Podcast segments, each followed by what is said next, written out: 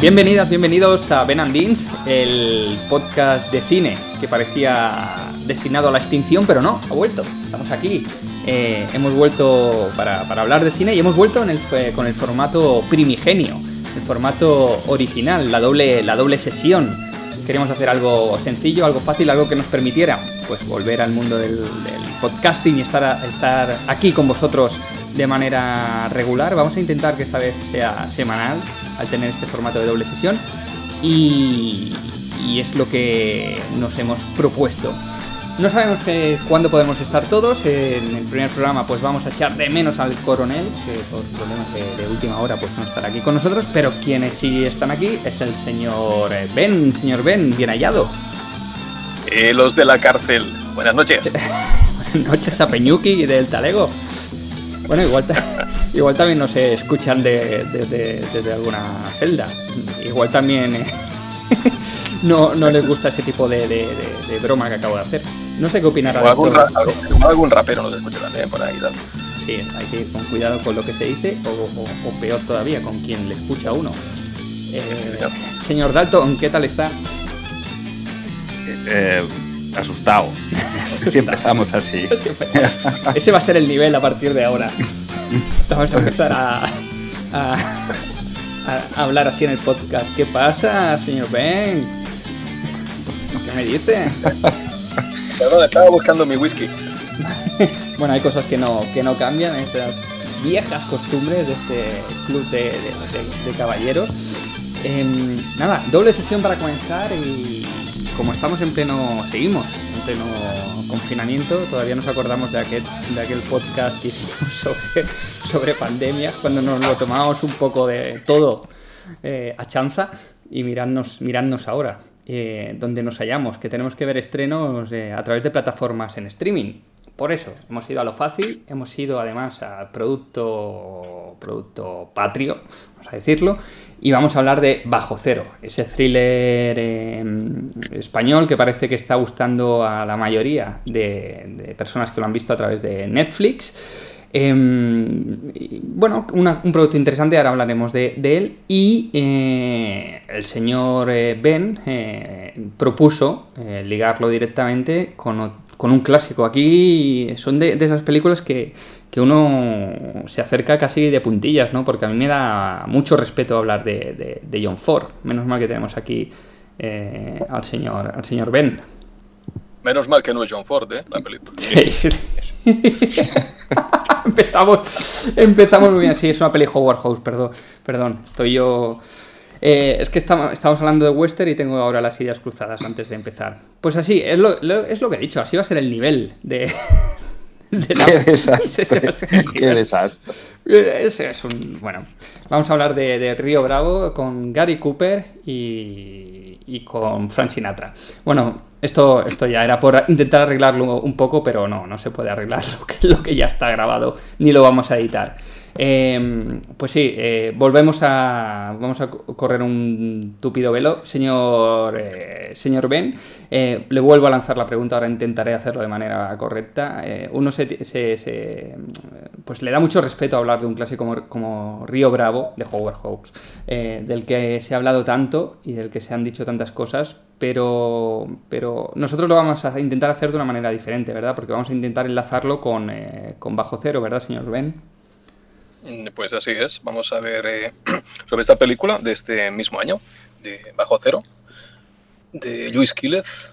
Eh, a ver, cogiendo como, como, como, relación pues un poco la, la autoridad o la, la, policía acorralada, es decir, una, una inversión de los papeles, a ver cómo un tema muy parecido se trata con, con muchos años de diferencia y con, en ámbitos muy distintos, ¿no?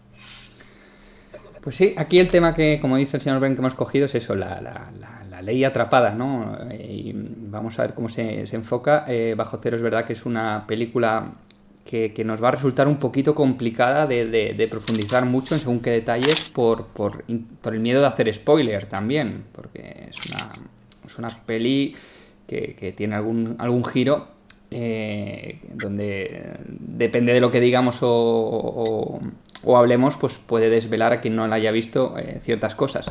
Así que será, iremos con cuidado. Pero bueno, vamos a, vamos a ir a ella, vamos a empezar presentándola y nos vamos a meter de cabeza en el, en el turrón. ¿Habías hecho antes algún traslado de presos en esta zona? No. No llevas cara, macho. Llevamos a seis con un coche patrulla de escolta. Lo más importante es la discreción y la seguridad.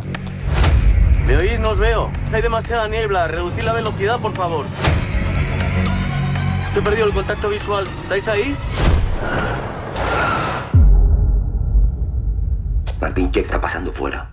Bajo Cero, película de este mismo año, como decía el señor eh, Ben, una producción eh, de, Netflix, eh, una película de Lluís Quílez, un director formado en la escuela SCAC, en la escuela catalana, guion de Fernando Navarro y del propio Lluís Quílez, protagonizada por Javier Gutiérrez, Luis Callejo, Patrick Criado, eh, voy con cuidado también en decir el reparto por, por, por, por, lo que hablábamos, por ir con cuidadito con lo que se dice hoy. ¿Y qué nos tenemos ante nosotros? Pues tenemos una, eh, un thriller, un thriller de intriga, policiaco, eh, según nos dice Film Affinity, voy a tirar de la sinopsis oficial de Affinity, en una fría noche cerrada de invierno, en mitad de una carretera despoblada, un furgón policial blindado es asaltado durante un traslado de presos. Alguien busca a alguien de su interior. Y aquí me voy a, me voy a parar. Em, he dicho que era una producción de Netflix. Bueno, en realidad la producción es de Morena Films, Amoros Producciones y Televisión Española y ZIC, y Netflix la distribuye. Eh, sabemos que Netflix pues hace producciones propias y luego pues adapta otras producciones para distribuirlas. Un thriller eh, muy, muy, muy de festival. yo la estaba viendo y digo, ostras, esta es una peli que, hubiera disfrutado en Sitges. Em, pero vamos a ver qué les ha parecido, por ejemplo, al señor Dalton. Señor Dalton, eh, sí, una pregunta muy, muy general. ¿Le ha gustado o no le ha gustado esta, esta película? Sí. Sí, pues nos quedamos de momento con ese sí, que ha, sonado un sí con matices. ¿no? general. A nivel general, sí. no, sí, sí, no. Eh, sí, sí, me ha gustado que es una película que, es muy, creo que es muy disfrutable, que es un thriller pues que no, no ocurre en ningún momento, que cumple su función, vaya, de, de, mantener mm, la tensión, de mantener la incógnita y la intriga, que es básicamente lo que busca un, un thriller ¿no? de, esta, de este tipo. Y me parece que está que está muy bien, que hace un buen uso de, los escenarios, los aprovecha muy bien, de los elementos, la niebla, por ejemplo, que, que, juega en algunas escenas un papel pues, pues también eh, muy, muy activo. En general, una trama y un desarrollo que yo creo que funciona bastante bien. A mí, a mí me mantuvo muy entretenido. Tengo, tengo evidentemente, tengo algunos, algunos peros, ¿no? Pero vaya, mm, tampoco es, una cosa. Sería por ser un poco ya tiquismiquis, pero eh, me, gusta, me gusta, por ejemplo, la, variedad de personajes que, muestra, porque le dan, le dan un cierto dinamismo, le dan cierta intriga al principio, también saber por, dónde vienen los tiros. ¿no? Eh, nunca mejor dicho. Exacto, sí, sí, en este caso nunca mejor dicho. Pero por ahí, por ejemplo, creo que, algunos están, que están desaprovechados, eh, que, se podrían haber explotado un poquito más para, alguna subtrama más o para añadir más incógnitas ¿no? sobre los motivos de, la situación del asaltante. Eh, mm, ya digo, eh, por ponernos exquisitos, que, que, en general casi todo funciona bastante bien. Y, además los personajes están muy bien porque eh, en tres pinceladas te los dibuja todos, no, solo por la descripción que, se hace antes de cada preso antes de subir al furgón, eh, sino por las conversaciones que mantienen entre ellos dentro del furgón. La verdad es que está muy bien, no, te, hace falta una, una, interminable disección de cada uno. Con tres características ya, ya los tienes perfilados, ¿no? Pero, pero claro, creo que podían haber dado un poquito más de juego, un poquito más de intriga. Esa, esa, esa posibilidad de juego con ellos creo que se acaba enseguida. y, y, vaya, por lo demás. Y claro, y también tengo otra, otra cosita pero es lo que hablaba usted de los spoilers. Eh, no sé si, si- Bueno, voy, voy a intentar decirlo sin, sin cargarme nada. Eh, no cuento el final, pero, pero esa, esa justificación de todo, la, rez- la razón para que todo se haya desencadenado y que, que, bueno, que al final y que al final vamos a saber en que, que aún, aún encajando, aunque encajando en la, en la, en la trama, y, y no, no digo que esté mal resuelto, ¿no? pero podría haber sido cualquier otra razón y podría haber encajado igual. Entonces, como recurso de impacto emocional, porque además lo tiene, eh, está perfecto, pero, pero pues, independientemente del desarrollo de la película. eh, eh, podría haber sido cualquier otra cosa y la película podría haber sido prácticamente igual. Mm, Entonces, ahí, bueno, no sé, igual durante el desarrollo podríamos haber tenido alguna alguna pizquita más de, alguna pista más, algún, algún elemento que, que nos llevara a eso y que lo hiciera todo más redondo. Pero, pero vaya, ya digo que, que en general funciona todo muy bien. Ya le estamos buscando tres pies al gato. ¿eh? En, en general yo creo que funciona bien y que mantiene todo lo que tiene, tiene los elementos que, que tiene que tener y que los y, y que mantiene el nivel durante prácticamente toda, todo el film. Sí, sí, yo estoy de acuerdo. Eh, an- antes de, de preguntarle al señor Ben, eh, nada, mi valoración también es positiva. eh, estoy muy de acuerdo en todo lo que ha dicho el señor Dalton. Incluso en esto, en esto, en la, resolución de, de la película. Es una película para mí eh, que, el final lo, lo- lo- sabes. O sea, la, evolución, del viaje ¿no? de- del héroe, que aquí nos podría usted hablar, señor eh, Dalton, pues sabes cómo va a acabar la, la película. Pero aún así, eh, yo creo que lo que está muy bien construido, aparte de los personajes, las actuaciones para mí eh, mm, eh, me sorprendieron muy positivamente, por- porque todos los actores se lo toman muy, muy en serio esta, esta película. Em, eh, pese a esa previsión, se consigue generar una tensión que creo que es lo que el, vehículo ¿no? que, que- te lleva de principio a final eh, y que te mantiene pues pegado, en este caso al sofá, no a la butaca, sino te mantiene pegado al sofá eh, durante toda la, la película. Y es verdad, a mí también hay matices que igual profundizaremos después. Incluso al principio tenía mis dudas los primeros minutos viendo, viendo la película con, con ciertas cosas eh, de, a lo que me iba a enfrentar, si me iba a gustar o no. Eh, pero, pero sí, a, a grandes rasgos a mí me, me- me gustó, me gustó bastante. Incluso pues el tema general porque, por el que al final orbita la trama, es verdad que es un tema que, que es un tema complicado, delicado. eh, y bueno, y aquí creo que también han sido valientes al coger esto para, como, como motivo para hacer eh, un thriller, aunque luego es verdad que queda totalmente descontextualizado o queda muy al servicio de lo que es un- una, una película de, de- acción, eh, opresión al, uso. Pero bueno, veamos qué, qué opina el señor, el señor Ben, que muchas veces es el, es el más crítico de todos. No, pues bien, yo, creo que el señor Dalton apuntaba bien, apuntaba bien lo que, lo que decía al final, ¿no? Es verdad, hay como un, no sé si llamarle vacío, desaprovechamiento, una falta de, enjundia que no acaba de ligar esto, ¿no? Él, y, además eh, apuntaba muy bien porque él, eh, eh, pues esto, eh, decía sobre factores emocionales, ¿no? Claro, es una película de acción, eso es lo primero.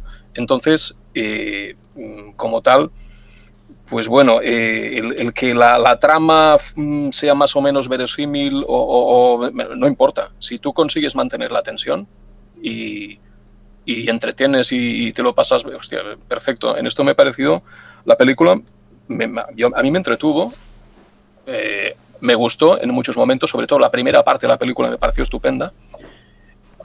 Y a partir de la, de, de la poco más allá de la primera parte, para mí se desinfla mucho la película el, yo creo que hay dos valores muy importantes en la película. Lo primero es el director, más allá de su pericia, o, o, mm, creo que se lo toma con muchas ganas y, y le pone, le pone yo, yo, yo noto pasión ¿eh? en, lo que, en lo que hace.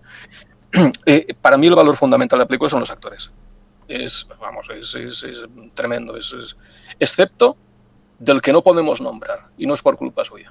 Mm, No, porque a, a mí, a mí me sorprendió muy gratamente. Eh, no, no, no vamos a hablar nada, es lo que dices, es muy complicado, pero, pero lo vi tan... No sé, de- estaba acostumbrado, creía que era uno de estos actores que ya estaba perdido en su...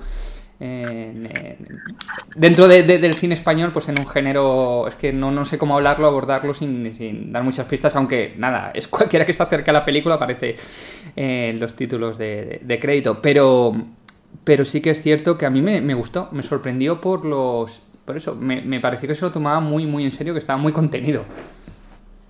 Sí, yo. mm, bueno, hay una película muy reciente donde es el protagonista y hace un papel muy desacostumbrado. Claro, no podemos nombrarlo, ¿no? pero ahí podemos ver que, que más allá del, del tipo de papeles en el que está encasillado, puede hacer muchas cosas. Este hombre, el hombre K. Eh, sin embargo, el hombre K. Mal de- esto de los spoilers es, es un endemoniado. Pero, pero de todas maneras, yo, yo, eh, o sea, el, el que no podemos nombrar, o sea, el Voldemort de esta película, Voldemort, venga, Voldemort. eh, ¿en serio no podemos nombrarlo? No, Quiero decir, si sale, si sale en todos los créditos de todas.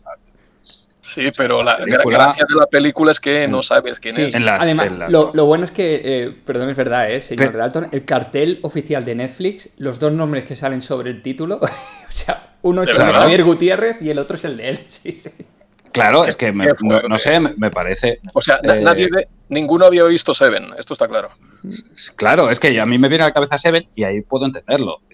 Pero aquí, aquí tampoco lo entiendo tanto. ¿eh? que- Es, exactamente lo mismo. Claro, a mí, a mí lo sí que es No. cierto que cuando me la encontré de casualidad esta película, lo típico, enciendes Netflix, eh, sale ahí el- el- el- la recomendación y justo fue una noche que iba a cenar con, eh, bueno, con, con mi pareja y, y decidimos ponerla. Y claro, no teníamos ni idea de lo que íbamos a ver y no sabíamos de la, de la aparición de este, de este actor. No sé si puede pasar, lo digo por el tema de spoiler o no, no sé si esto le puede pasar a algún otro que escuche el podcast y es muy difícil que, claro, esta peli eh, ya lleva, no sé si más de una semana en, cartelera dentro de Netflix. Igual ya es muy difícil que no, que eh, poca gente no conozca el nombre del actor, ¿no? También es cierto. Pero, pero cu- cualquier, cualquier mm, web que te, que, te, que te acerque eso, cualquier al cartel mismo, quiero decir, si, si lo anuncian a bombo y platillo. No voy a ser yo quien lo diga. Díganlo ya de una vez, díganlo. No, no, no. No, no, no, no, no, es Voldemort, es Voldemort. Es Voldemort. Voldemort. Ya está. Ahí, ahí lo dejamos. Esto, esto dentro de un año va a ser tonto, porque todo el mundo sabrá quién es. Claro, claro. ¿Y, Da- y quién solo- es Kaiser solo- Sose? Exacto, Dios. nada, nada, ya está, ya está. Pues eh, sí, eh, no, no, eh, le hemos cortado, señor. Ah, no, no, corten, corten, corten y acción. Eh, como les decía, a mí lo más potente de la película me ha resultado los actores y destacar a Javier Gutiérrez y Luis Callejo, por supuesto, y además a otro actor, a Andrés Gertrudix, que a mí me inquietó muchísimo. La verdad es que me dio mucho miedo y, y dirán ustedes, bueno, pues en la trama, pues, pero tenía un- una composición de papel muy especial y a mí, sinceramente, eh, me, me inquietó muchísimo. Mm, De aquí que la primera parte a mí me resultara mm, más que entretenida, interesante, me lo pasé bien, me, me atrapó, que era por toda esta relación muy bien construida de, de- de presos, todos, todos los actores eh, eh, geniales y los policías, lo- los que eh, mm, también, ¿no? Sí, incluso iba a apuntar la, la- la aparición de, de Alex Monet, ¿no? Haciendo de... Bueno, que, que yo, yo me enteré al final, porque vi los créditos, anda, sa- salía Alex Monet. Es que está ya un poco, claro, eh, de- de- que ya, ya sale un poquito ya mayor CT. Eh, quizá es un actor que conocemos más en Cataluña, ¿no? Quizá que fuera, creo. Pero oiga, Alex Monet es que no, ni siquiera sale y no se le ve. ¿Qué está diciendo? Por eso yo no me... En fin, uy, cuántos misterios en esta película. Sí, sí, vale, vale. Lo, lo- lo siguiente que me gustó, les hablaba del- de la pasión que yo aprecio en el, sí, el- en el director. En, en la primera parte de la película, yo creo que traza muy bien las escenas de, de la cárcel y sobre todo dentro del furgón. Consigue, consigue, aunque no es nuevo y hay mu- muchas películas para tomar nota, pero oiga, no, no, no es fácil. Consigue dos cosas muy importantes. Primera, una sensación, cuando es necesario, de, de encerramiento, de cierta claustrofobia en algunos momentos, y algo mucho más, a mi modo de ver, mucho más importante que oiga, son, son, son pocos metros cuadrados, todo hay un montón de gente encerrada y la planificación es tal que constantemente sabes perfectamente dónde está cada uno. Eso es difícil, ¿eh? Ujú. Eso es difícil y está muy bien planificado. Me, me gustó un montón, me gustó muchísimo. Eh, por lo demás, el- a partir de la segunda parte de la película a mí se me desinfló. E- ese mismo acierto que les comento, por ejemplo, en la parte final, eh, eh, yo, yo mm, se pierde, yo pierdo la tensión porque llega un punto que es un poco... Si hay tensión, se consigue, no importa la verosimilitud de la historia, ¿no? Pero pff, ah, tampoco hay que excederse. en fin, y lo que les decía del, y acabo con esto, del, a mí me pareció el del personaje incógnito, mm, al principio pensé, no me ha gustado nada. Qué extraño, ¿no? Me han gustado todos un montón y este, que es un actor que, creo que a todos nos gusta mucho, no me ha convencido nada, no me ha gustado, no. Después volví a ver, porque volví a ver de nuevo los últimos 20 minutos de la película, precisamente por esto, y vi que no. Vi que no era culpa del actor, que el actor realmente estaba haciendo, estaba haciendo algo fantástico.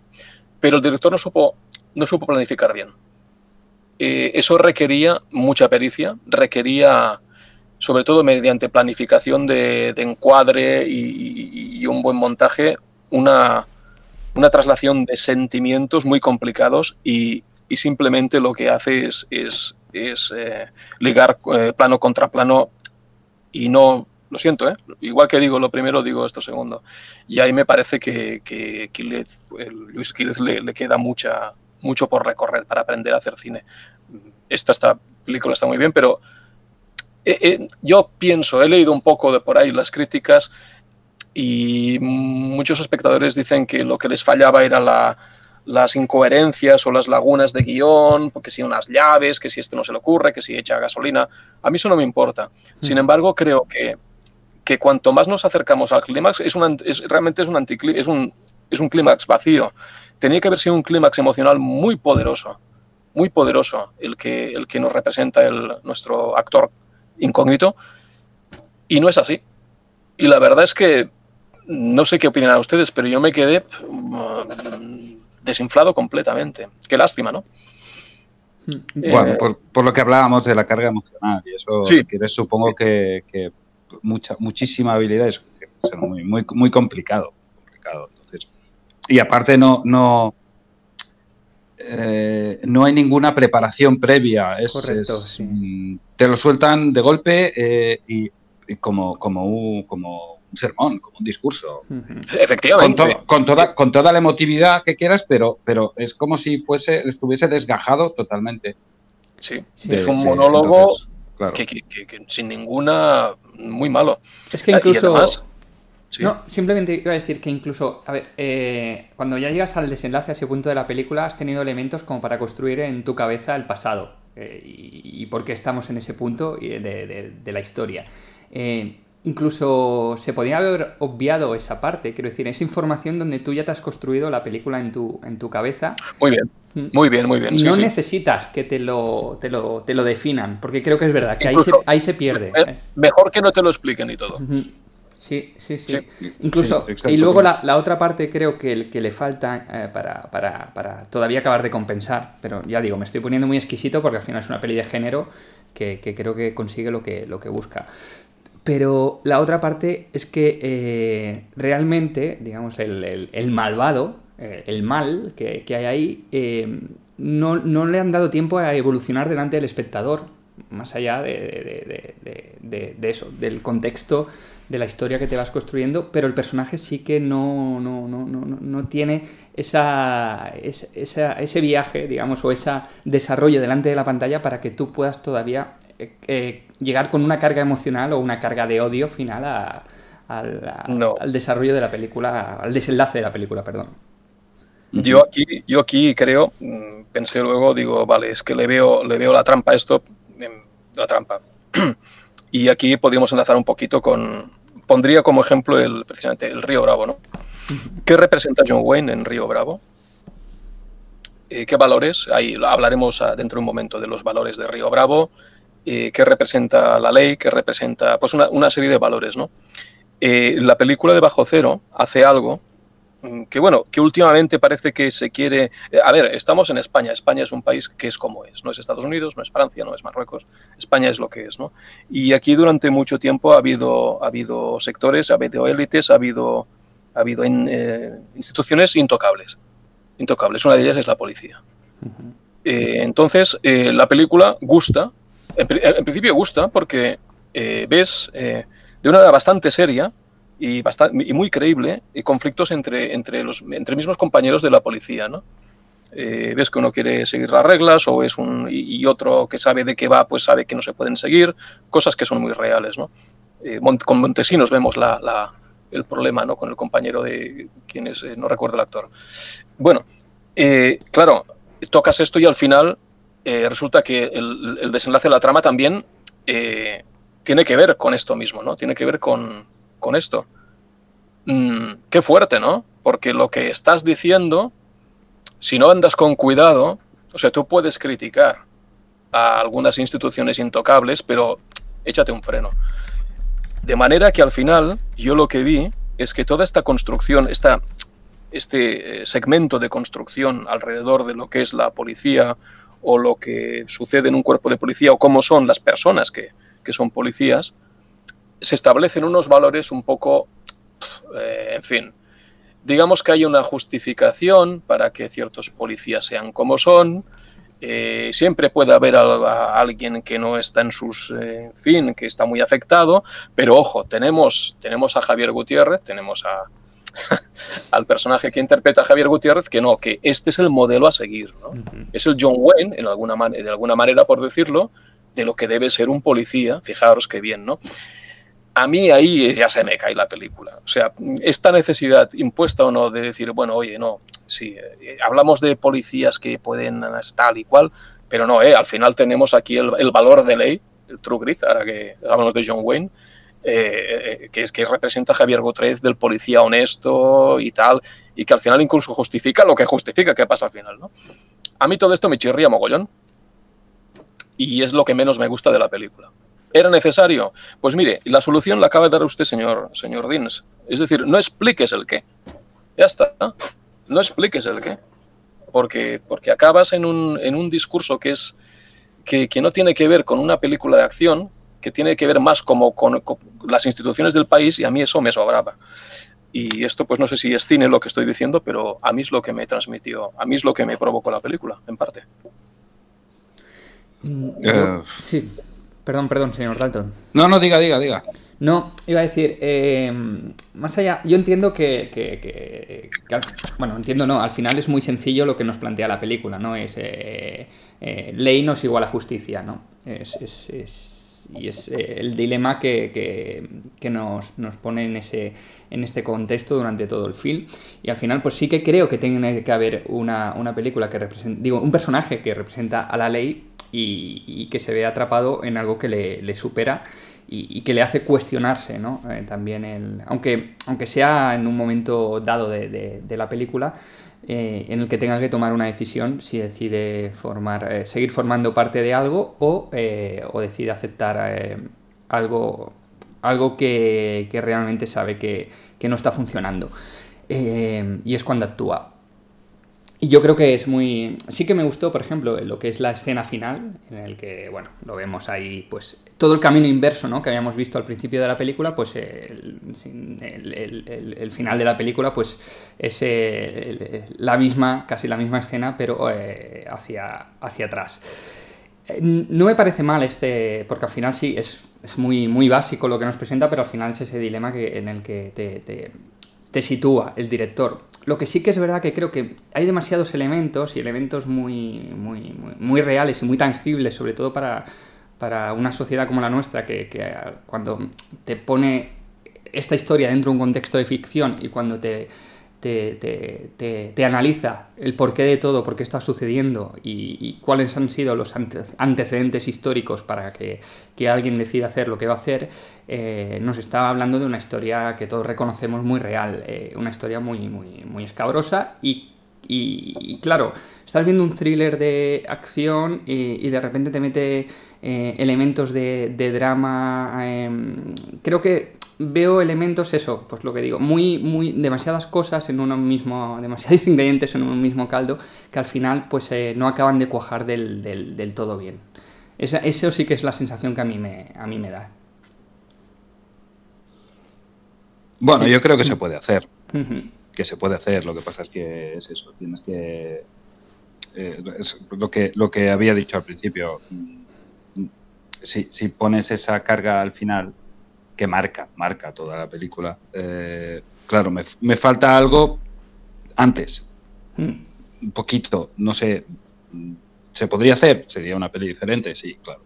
Pero cualquier otra justificación hubiera sido igualmente válida. Entonces, es lo que no me cuadra. Pero bueno, que es algo, ya digo, ¿eh? que, que por ponernos muy, muy, muy exquisitos.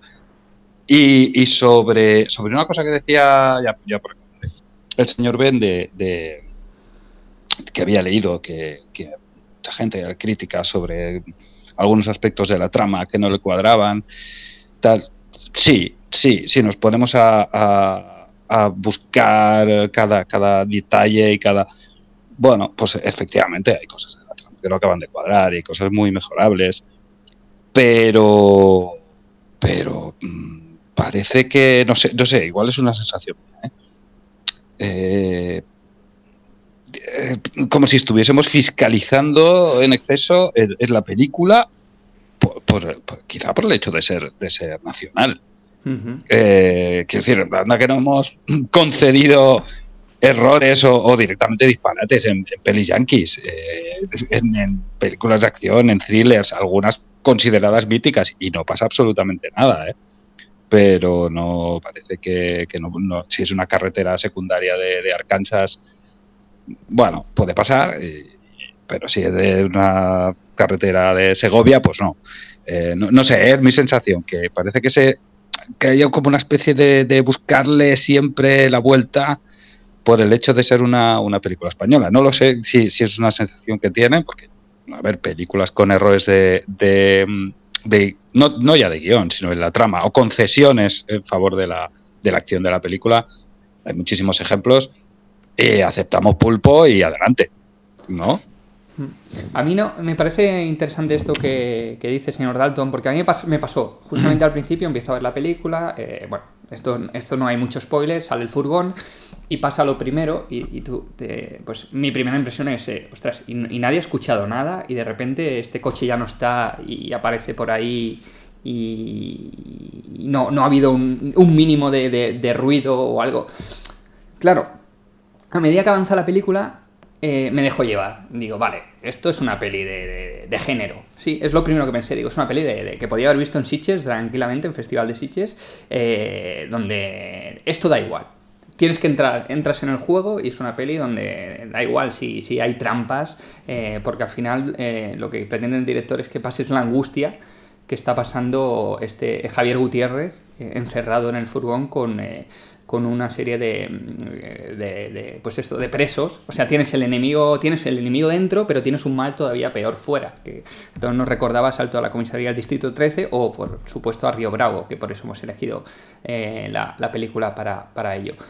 Eh, yo cuando entendí que al principio supongo que puede ser que porque sea una película española y no sabía si iba a ser un tono más realista o qué tipo de película me iba a enfrentar, eh, estaba un poquito como con las uñas fuera o, a ver por hacia dónde iba a ir esto. Cuando entendí o, me dejé llevar diciendo, vale, esto es un thriller de tensión, eh, de angustia, de, pasarlo mal, eh, me olvidé de, todo, de, si, del frío, de no sé qué, de tal, si esto es posible, si no, si... Da igual, digo, al final lo que quiere, lo que quiero es pasarla, pasarlo mal. La peli dices, quiero pasarlo mal y ver cómo salen de esta, porque al final es una peli de, que, que- que- que te va llevando a situaciones de que te va diciendo, bueno, y ahora, ahora se va complicando esto, ¿cómo van a salir de esta? Claro, Lo- pero es que esto es, eso no importa en realidad. Es decir, eh, vamos, ve- ve- vemos el furgón entre la niebla, ya sabemos todos lo que va a pasar. Está claro, está clarísimo. Por eso estamos viendo la película, porque ya intuimos perfectamente lo que va a suceder, como usted dice. ¿Cómo, van a salir, ¿Cómo va a salir de esta Javier Gutiérrez? ¿no? Sí, sí, sí, sí. Pero es que además esto, bueno, es que nos, nos lo, podemos plantear aquí, nos lo podemos plantear en, en, en otras películas. Yo creo que más allá de, del fenómeno de que sea una película eh, española, que creo que eso tiene lo bueno y lo malo. Eh, porque creo, también estoy leyendo críticas que la ensalzan como la mejor peli de Netflix hasta la fecha y tal. Eh, somos muy entusiastas también con el producto de género patrio, ¿no? Cuando eh, los que nos gusta el cine de, género, o, somos muy, o lo denostamos también, eh, hay, hay, las dos vertientes. Pero sí que es verdad que hay como una parte muy crítica de usuarios de cine, de aficionados al cine, que parece que, que busquen el, el, lo, lo, lo, lo, no factible, lo no realista dentro de cada película y se generan auténticos debates. De, esto no es posible. Sí. Me está acordando de Gravity ahora, ¿eh? que también en su momento eh, generó un gran debate de lo que era posible o no era posible. O las películas de ciencia ficción con saltos en el tiempo, si esto es posible, no, si. Bueno, no sé. Pero eso, eso no es el cine. Bueno, bajo mi punto de vista, ni siquiera es una narración. Es decir, es la fabulación, la narración, eh, tiene que ver con. Eh, esto lo, lo, lo, explicaba bien el señor Dalton. Tiene que ver con las emociones. Da, da igual si es verosímil o no. ¿Cómo lo explicas? Me, me, me está afectando eh, emocionalmente. Lo sigo. ¿Qué, ¿Qué, me importa si, si, si esto es inverosímil o no puede ser? O, realmente, creo. No, tiene, tiene que ser, cre yo creo que tiene que ser creíble dentro del, pequeño universo que tú creas, en cada, sea más realista o menos realista, las cosas que hagas dentro de ese pequeño universo que tú creas cuando haces una obra, una película, un, libro, cualquier cosa. Tienen que ser creíbles dentro de ese contexto. Y a veces eh, eh, puedes, claro que te puedes permitir licencias, evidentemente, en favor siempre del, del no de lo no importante. Pero no es necesario esto. Mire, hay la, la, el, el, el, paradigma de esto, ya que hablamos de cine, es eh, el, el, Vértigo, la película de Hitchcock. En, en, la entrevista celebérrima que tuvo con Truffaut, que Truffaut hizo en, lo, en, finales de los 60, creo, o 70, no recuerdo. Bueno, a, a Alfred Hitchcock le preguntaba precisamente sobre el desenlace de la primera secuencia de Vértigo. Recuerdan ustedes, ¿no? Es decir, eh, James Stewart persigue a un ladrón por los tejados de San Francisco uh -huh. eh, y el hombre, pues bueno, salta al final de la persecución, salta de un, de un edificio a otro. James Stewart quiere saltar, pero falla y queda colgando. Queda colgando y, y ahí, ahí, es donde inicia su problema con, el, con este vértigo, ¿no? Un policía le intenta ayudar y cae al vacío. Y la, el, último foto, el, el último plano de esta secuencia que vemos es a James Stewart colgado de, de, de, de la, de, la azotea a punto de caer, viendo como el policía se ha estampado y viendo en sus ojos, eh, pues bueno, todo, todo el pánico, ¿no? Hay un corte y pasamos directamente a la, al, creo que es al, al apartamento de Bárbara Belhedge, que es su media novia y demás, ¿no? Bien, yo recuerdo que aquí uh, había una gran controversia. Incluso Truffaut se lo pregunta a, Alfred Hitchcock, decir, oiga, pero usted deja al espectador colgado porque eh, estamos viendo que este hombre va a caer y de repente corta, hace un, una traslación de tiempo y el hombre está perfectamente en, en ¿qué ha pasado aquí? Y Hitchcock, Hitchcock le contesta, ¿no? Dice, sí, podría haber hecho unos planos de transición, una secuencia de transición, donde vemos que viene otro policía, le rescatan, eh, tal, y, entonces pasamos al, al, apartamento más tarde, ¿no? Dice, pero me di cuenta de que ahí se perdía toda la fuerza de ese plano final del hombre colgado. Y a mí lo que me interesaba era la fuerza emocional del hombre colgado, porque eso va a ser muy importante. Entonces, la verosimilitud, el ver cómo sale de ahí, me importa mucho menos que el conseguir esa tensión emocional y eh, imbuir al personaje de ese terror, de ese vértigo, ¿no? Quizás es un poco difícil de entender esto, pero así funciona, así funciona sí. realmente el cine. Sí, sí, sí, sí, claro. No, pero sí, no, no, lo que lo que yo decía no va, no va, no, no es lo opuesto a eso. Cuando yo hablo de una verosimilitud, de que sea creíble dentro del universo que tú creas, hablo en todos los aspectos. Claro. O sea, es el, es, el, es el argumental, es el de la trama, es el de los personajes, es el emocional, es el del objetivo que tú persigues, es el de, no sé, eh, un ejemplo, vámonos al, al, extremo, aterriza como puedas, cualquiera tipo top secret, cualquier situación que se dé en esa película, por absurda que sea, será creíble dentro de ese contexto. Correcto. ¿Entiendes? Claro que si, sí. si aparece una de esas escenas en una película de, no sé, de, de Nolan, pues, pues no, no lo va a ser. Eh, para, para, que se, para que se me entienda bien. Sí, sí, no, es- no, sí, sí, sí. No estoy hablando de. No, estoy muy, muy hablando de la. Ha estado muy fino usted.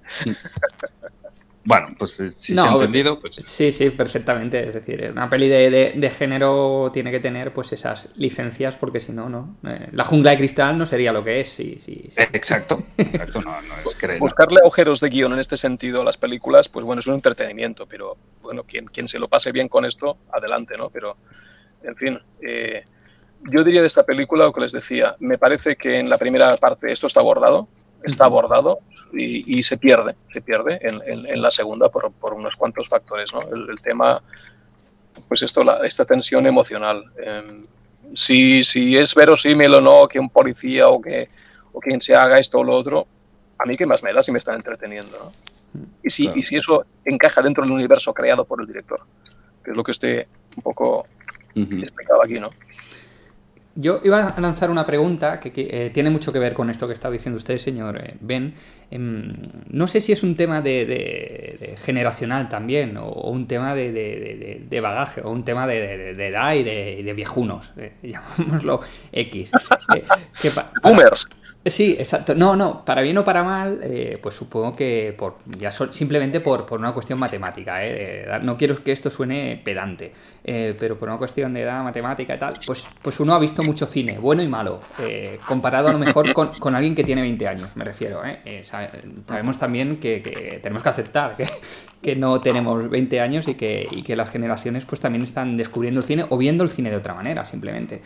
Eh, mi pregunta es, eh, esta película, ese, toda esa esos elementos de, de- tensión, de a mí también me parece, estoy muy de acuerdo en que para mí lo mejor de la película es el, primer arco, eh, ese, esa sensación de, opresión, ese momento de encerrados, em, y luego va cambiando a través de unas, eh, de una serie de, no voy a decir giros de guion, pero de sorpresas.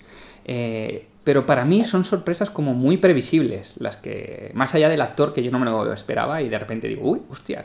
Eh, pero son el, el intentar de momento desvelar ahora este detalle para que digas, ostras, aquí está pasando algo, o que eliminen a este primer eh, personaje que parece importante y digas, ostras, es que la cosa no, no va por aquí, o de repente la parrafada final del- de, de- de- para entender qué está pasando, eh, dices, vale, es que todo esto pretende, pretende, creo yo, sorprender al espectador, digo, y eso a mí no me está llegando, conmigo no, no lo está consiguiendo, y vuelvo a repetir, no quiero que esto suene pedante, sino que simplemente es porque digo, joder, es que estas, estas sorpresas o estos girillos los veo venir, porque estoy, vamos a decir, o acostumbrado a verlo.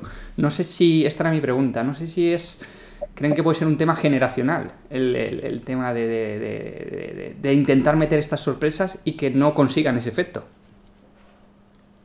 Puede serlo. Yo es que identifico, es interesante lo que dice. Eh, digamos que para mi generación, o la generación a la que pertenezco, eh, igual que, es, es decir, igual que la generación un poco anterior a la mía sería John Ford, la mía es Hitchcock, con todo el tiempo que... Y para las generaciones nuevas, y, ya no tan nuevas, es Tarantino. Tarantino, yo diría que no en el aspecto formal, pero sí en el, en el que está usted apuntando, en el de atrapar al espectador por sorpresa, sí que bebe de Hitchcock. Eh, en el sentido de sorprender, de- de siempre buscar lo inesperado, que lo consigue. Claro, eh, las generaciones nuevas eh, beben de Tarantino más que de Hitchcock o de, o de otros, ¿no? Por esto a usted, que ya tiene una edad, no le suena, no le sorprende. Digamos que ya lo ha visto antes. Bueno, lo, lo había visto en, en- formatos distintos, pero sí es verdad. eh, eh, la fórmula no es nueva, no, no hay fórmulas nuevas como nos contaba hace un tiempo el señor Dalton, ¿no? que nos lo contaba esto, que había no sé cuántas fórmulas ya creadas en, en la narración y siempre son las mismas, lo que presentadas de diferente manera, no, no sé en qué programa lo decía. Sí, sí, lo que es diferente es el contexto, es el contexto eh, tanto social como, como, como humano y, y además eh, hay algo que decir, porque viendo Río Bravo, por ejemplo, es una película estupenda y demás, pero estoy seguro de que mucha gente le diría que es una película muy lenta. Porque, pese a todo, todo evoluciona, al cine también, y a veces se consigue condensar eh, emociones, situaciones y, y, toda una serie sí, de situaciones que antes pues eh, los directores por lo que fuera se recreaban más, necesitaban más tiempo para exponerlo ante el público y hoy en día eso está como muy ya eh, viene con el software, no sé cómo decirlo, no hace falta. Entonces sí, hay cosas nuevas, pero también hay cosas que a lo mejor de películas clásicas a mucha gente hoy le sobrarán. No sé si responde algo esto su pregunta. Sí, sí, no, no, simplemente quería saber su, su visión, la visión que tienen ustedes de, esto. Eh, por, por, eso, justamente por eso, eh, por, por, por, también a veces uno intenta ponerse la, los zapatos de otro tipo de, de espectador eh, que se enfrenta a estas, a estas películas. Em, Sería muy, muy interesante si, si hubiera con cierta colaboración preguntar a, nos falta un millennial aquí, un centennial en, sí, a, personas, claro, de generaciones eh, de nuevas, iba a decir nuevas generaciones, esto ya saben. esto suena... pues sería interesante también saber qué opinan. Bueno, de generaciones eh, recientes, de jornadas recientes, ¿cuáles son sus referentes cinematográficos? Sería muy, muy interesante. Muy interesante. Ahí queda eso. Bueno, pues ahí lo lanzamos por si alguien que nos escuche se encuentra dentro de ese, de, ese nicho y, no, y no le echa para atrás aquí de, debatir, que a lo mejor nos escucha y dice, vaya, vaya varas estos tíos aquí. Eh, pues eh, nada. Pues Efectivamente, porque eh, aquí también hay diferencia. Lo que, lo que llevamos no sé cuánto tiempo para diciendo, hablando, todo lo que hemos dicho, quizá las generaciones nuevas, por decirlo de otra manera, se, lo habrían, vamos, lo habrían volatilizado en, tres minutos y ya está. Con un tweet, con un tweet, ya está. Claro, exacto. Es, y con otro ritmo, y con otro ritmo, seguro, seguro. Sí, sí, exacto, seguro, seguro. Y, breve, y rápido, y conciso, y ya está. Y, todo con, sin H y con K, claro, todo. Sí, exacto. Sin whisky, por eso, porque no da tiempo. pero con mucha concreción. Nos estamos convirtiendo en... Y mucho, mucho empaque. Exacto nos estamos convirtiendo en aquellas viejas glorias que nosotros eh, criticábamos cuando éramos jóvenes. Claro que sí, claro que sí. En realidad, en realidad somos en blanco y negro nosotros, debemos saberlo. O sea, si nos vieran, nos dibujamos en blanco y negro todo y en, grises, en varios tonos de gris. Eh, es cierto, es cierto. Bueno, pues todavía nos vamos a dibujar hoy más en blanco y negro. No, no renunciamos, no cerramos aquí el capítulo de Bajo Cero. Eh, vamos a volver a ella seguro. Pero como ya hemos eh, hecho referencias en, diversas ocasiones a, Río Bravo, que es el segundo título que traemos en esta doble sesión, pues vamos a entrar de lleno, vamos a presentarla si, si hay algún oyente que todavía no conozca a Río Bravo y vamos a hablar de ella y entonces ya podremos eh, pues, cruzar esos cables, esas tuberías que, que, conectan ambos títulos de una manera mucho más directa y, y de una manera mucho más, más libre. The sun is sinking in the west. The cattle go down to the stream. The redwing settles in her nest. It's time for a cowboy to dream. Purple light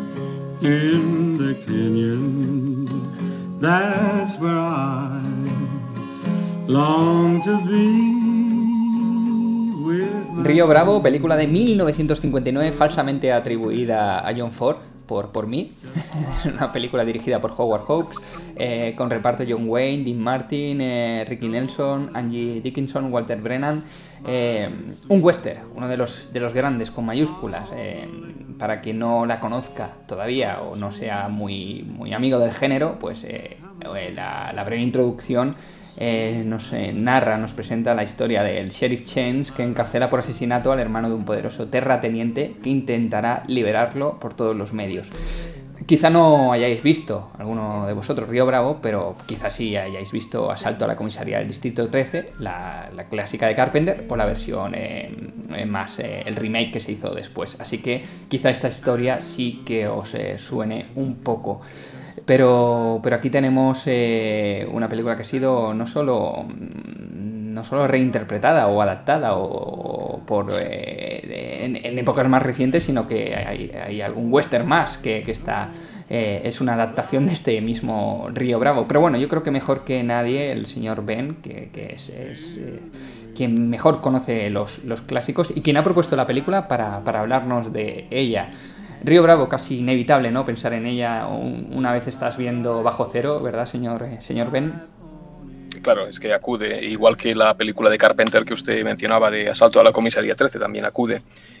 Río Bravo es un clásico de los de aquellos mm, más que estudiados por la gente que, apasionada del cine, estudiado y bueno, disfrutado también, ¿no? Es decir, nada vamos a decir nuevo sobre Río Bravo o sobre Howard House esta película, pero va muy bien para relacionarla con la película que hemos comentado antes de Bajo Cero.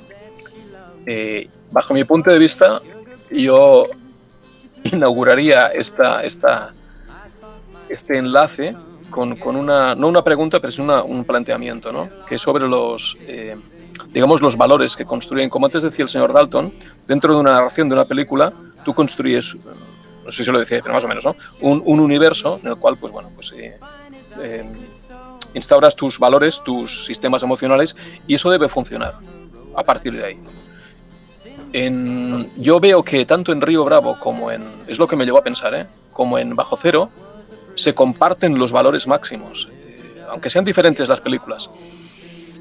Digamos que en Río Bravo, por ejemplo, vemos diferentes temas que son importantes, pues eh, la amistad o el amor, con Angie Dickinson, la especie de familia que se forma, los grupos familiares o grupos de afinidad, pero hay una constante, hay un valor constante, en, que además en Howard House es, como les digo, una constante, constante en sus películas, en eso que mal llamado se le llama la trilogía de los de Río, de El Dorado y, en fin, las tres películas que hizo después eh, prácticamente muy parecidas eh, Howard House, que es la, profesionalidad, el valor de la profesionalidad. Río Lobo, ¿no? Río Lobo. ¿Perdón? Río Lobo era la tercera, ¿no? Río, iba a decir Río Rojo, no, esa es otra. O Río Conchos, es que hay muchos ríos eh, en, el western. Eh, o Río Salvaje. Bueno, eh, podríamos continuar. exacto, la profesionalidad. Podemos apreciar que esto deviene evidente también en, en Bajo Cero, ¿no? Es decir, que, la profesionalidad es un valor muy importante, que es lo que conserva nuestro protagonista y pierden los demás, ¿no? Eh, precisamente la profesionalidad. Pero también comparte algo que yo vi después de... Eh, hay un valor incluso por encima de, esta profesionalidad en Río Bravo y también en, en Bajo Cero, que es la responsabilidad. Es decir, es el sheriff o el policía son buenos profesionales porque, porque atesoran una responsabilidad que es, que es propia. No tiene que ver con el cuerpo, con la institución, con lo que representan. Es una responsabilidad propia. De ahí que ambos personajes, mm, pues cada director con su distancia y demás, nos lo construyen de manera que, que una cosa lleva a la otra. ¿no? Eso me gusta, aunque ya les he comentado que no me gusta el, trasfondo que tiene de disculpa o ideológico que tienen en Bajo Cero, pero sí que lo entiendo en, Bajo Cero y, lo encuentro bien trabajado. Y eso es el Río Bravo, para, observar esto, yo creo que es un modelo. Eh, yo no lo creo, es, es un modelo para cualquiera que quiera hacer cine o quiera explicar historias. ¿no? Esta, este, esta jerarquía de valores en los cuales, pues bueno, pues eh, Hawks además repite constantemente porque es su tema, ¿no? La responsabilidad individual dentro de la sociedad a través de la profesionalidad de la cual deriva una amistad. La amistad viene reconocida porque eres un buen profesional y un, y un tipo responsable, ¿no? En fin, eh, Howard House con lo aparentemente, como diríamos, amigo de los rifles y derechista que podría ser, bueno, pues oye, eh, como este, es un hombre preocupado por la sociedad eh, y, con unos valores que, él transmite en sus películas. Y bueno, esto sería una introducción para, para Río Bravo, enlazándolo un poquito con, Bajo Cero. Bueno, lo de la profesionalidad, mm, eh, creo que, entre otras cosas, esta película dice, no sé lo que es cierto, que que fue como una respuesta solo ante el peligro, porque, porque básicamente Gary Cooper era un llorica en la película. Eh, Esto, esto es curioso. ver, diciendo- diciéndolo así para, para que se me entienda, porque un sheriff no puede ir arrastrándose por el pueblo pidiendo ayuda como si fuese. ¿no? Eh, Esto, lo, eh, esto viene de una entrevista que. Está el libro, no sé, creo que todavía está el libro que se puede conseguir. Que Joseph McBride le, hiz- le hizo a, a- a Howard Hawks unos años antes de, de morir. Eh, y, pero cuando lees la entrevista, sí, es verdad, ¿eh? Eh, esto que dice usted eh, se comenta que fue una respuesta a High Noon. Eh, High Noon eh, hacía nueve años que habían estrenado, desde el año 61, creo, y, y Río Bravo es del 69 eh, Howard Hawks, pero yo creo que lo hice como una, eh, como una chanza, eh, que he visto Juego de Tronos. No una broma, no, una chanza. Eh, bueno, porque dice exacto que, que, que, que el- que Gary Cooper interpreta a un sheriff que, que no es lo que debe ser, que un sheriff no va pidiendo ayuda por ahí. Hace como, como, como John Wayne, que rechaza la ayuda, ¿no?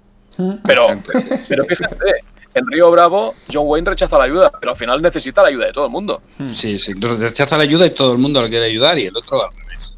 Pidiéndola y no le quiere ayudar. Bueno, sí, sería un poco eso. Pero bueno, es, es- sí, sí, no, era, era a cuenta de lo que decía de la profesionalidad y de hacer las cosas, de la responsabilidad y todo y todo eso. Y todo- bueno, sí, te- ya se entiende. Eso se entiende. Bueno. Bueno, señor Dalton, más allá de la, de la profesionalidad, eh, eh, ¿usted es de los que disfruta con Río, con Río Bravo? Sí, mucho. Sí, ¿no? Claro, es un peliculón. Yo, Eh, yo le quiero hacer una pregunta al señor Dalton A ver, y, y al señor Deans. ¿Usted cree que Río Bravo es una comedia? eh, Muy buena pregunta. Es, Sí. es, yo creo que no. no. Es que, bueno, no lo sé, no sabría definirla. Yo, Es que, es- es- eh, diga, diga, diga. Sí, no, sí. simple- perdón, eh. Diga, diga, según lo que diga yo, pues Sí. me, me apoyo en eso.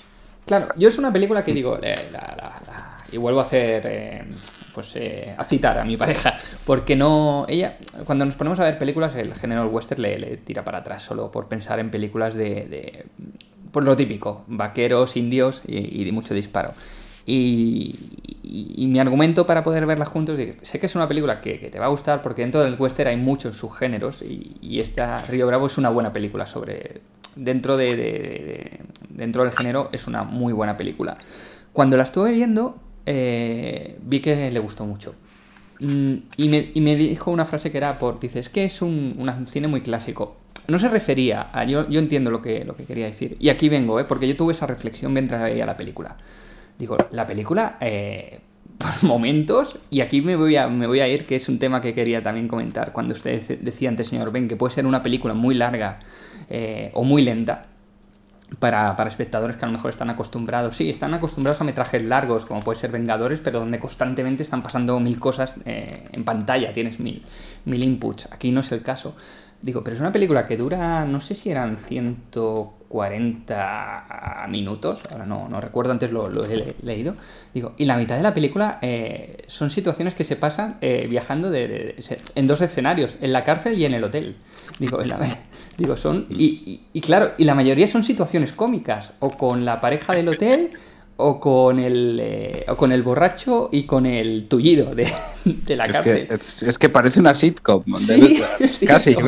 Hay dos escenarios y, y dicen, y, su- y a ver qué la suelta más grande, a veces, porque... No, a ver, eh, yo no, no sé si es una comedia, no sé, es que, es que tiene tantos registros Sí. la película que, que yo creo que precisamente eso es lo que hace una película muy grande. Eh, porque es sorprendente cómo los puede ir alternando todos, la- las escenas de tensión, los tiroteos, porque los hay, eh, la comedia, eh, incluso el, el- el momento musical, que podemos hablar de eso también, si quieres. Sí, yo creo que sí. Por Eh, favor, por favor. Esa, sí, sí, sí, sí, bueno. Esa, esa- el, el tema de la comedia. Eh, sin perder nunca el norte, porque ni disminuir la tensión del hilo argumental, porque eh, toda esa, ese- esa inquietud que está latente y subyace durante toda la película, y es lo que le va dando eh, un- una, eh, una continuidad, ¿verdad? y yo creo que todos esos momentos son clave porque al final, al final, la diferencia, hablando de, Bajo Cero y, Río Bravo, una de las diferencias que hay, hay unas cuantas en cómo se afronta un tema que puede ser parecido, es que en Bajo Cero están en el meollo de la acción. Es, el, momento de la acción. Y aquí no, aquí están esperando la acción. Toda la película es una espera, con sus momentos de tensión, pero es una espera. Y en la espera cabe todo caben momentos alegres, momentos tristes, momentos. Bueno, es un poco casi, a ver, ya me voy a ir y voy a hacer de filósofo de todo a 100. Es casi la vida, ¿no? Es una espera. ¿Qué esperamos? lo, inevitable. Lo inevitable aquí es el enfrentamiento final.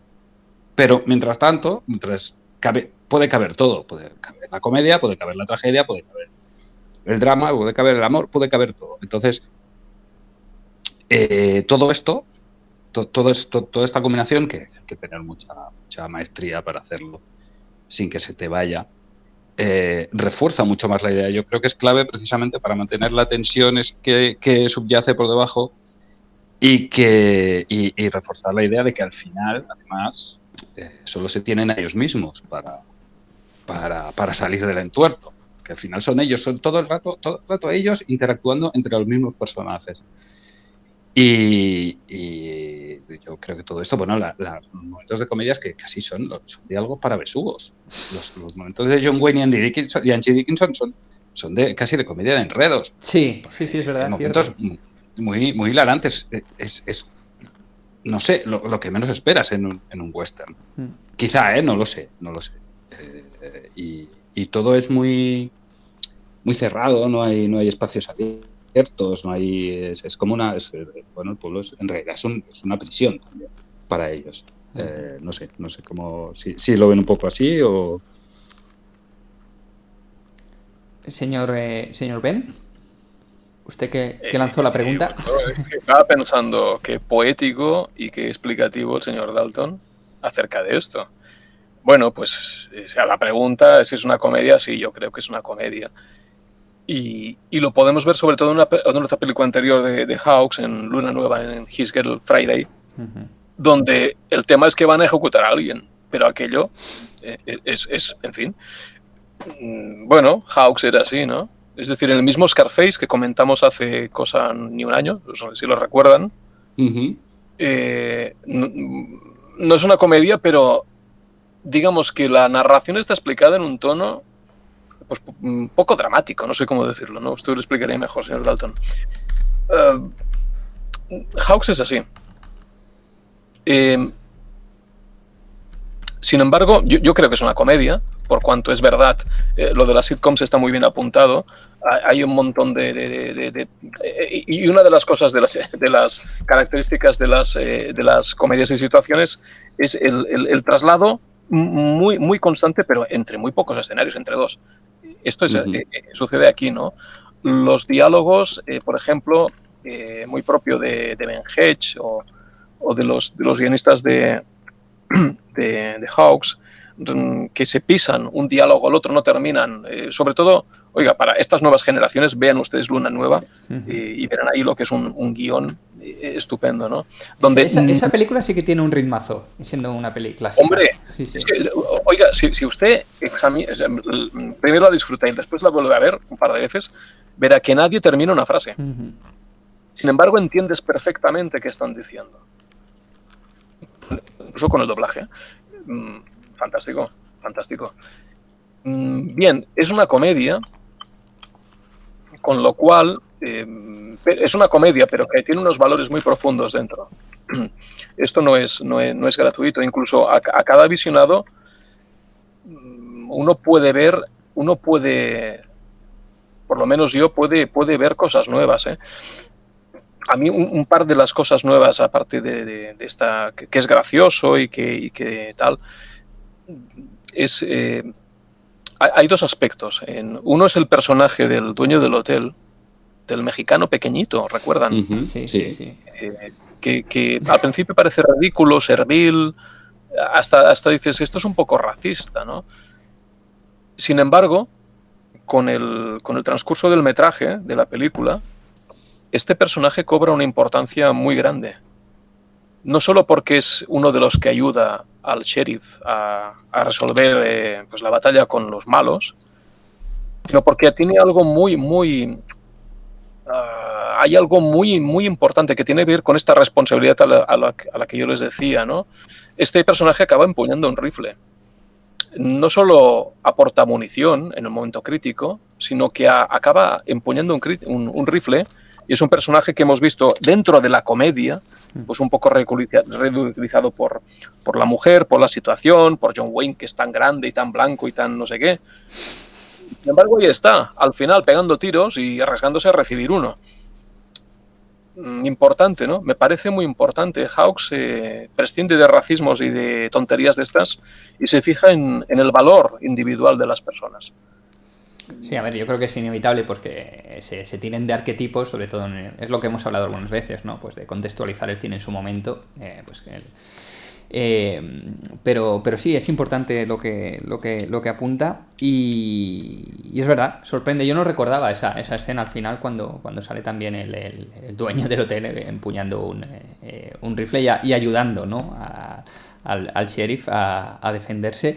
Em, yo aún así no diría 100%, estoy de acuerdo con el señor Dalton, que no diría 100% que es una, una comedia. Tiene elementos cómicos, como, como grandes producciones también de la, de la época, pero, pero es que yo creo que engloba muchos géneros también. Incluso en el momento que hacen la primera ronda eh, por las calles de noche, eh, sabiendo que, que puede haber un tirador escondido, eh, eso es una escena rodada con eh, como si fuera una película de terror, ¿no? Sí, correcto, muy bien, sí, sí.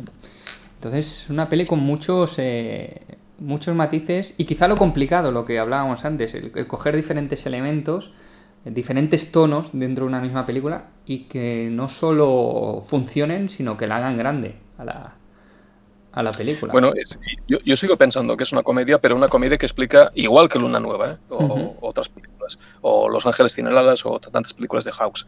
Es una eh, eh, eh, la historia está explicada en clave de comedia, sin embargo, eh, explica cosas muy, cosas muy profundas. Y aquí enlazaría con lo que comentaba el señor Dalton a- hacia Solo ante el peligro. Eh, ¿qué, qué nos está explicando? Además de estos valores que, a los que apuntaba, eh, ¿qué nos explica aquí?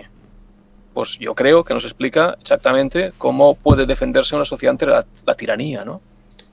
Eh, eh, eh, Noon también habla de esto. Sin embargo, eh, lo que sucede es que en, en Solo ante el peligro la ciudadanía es cobarde.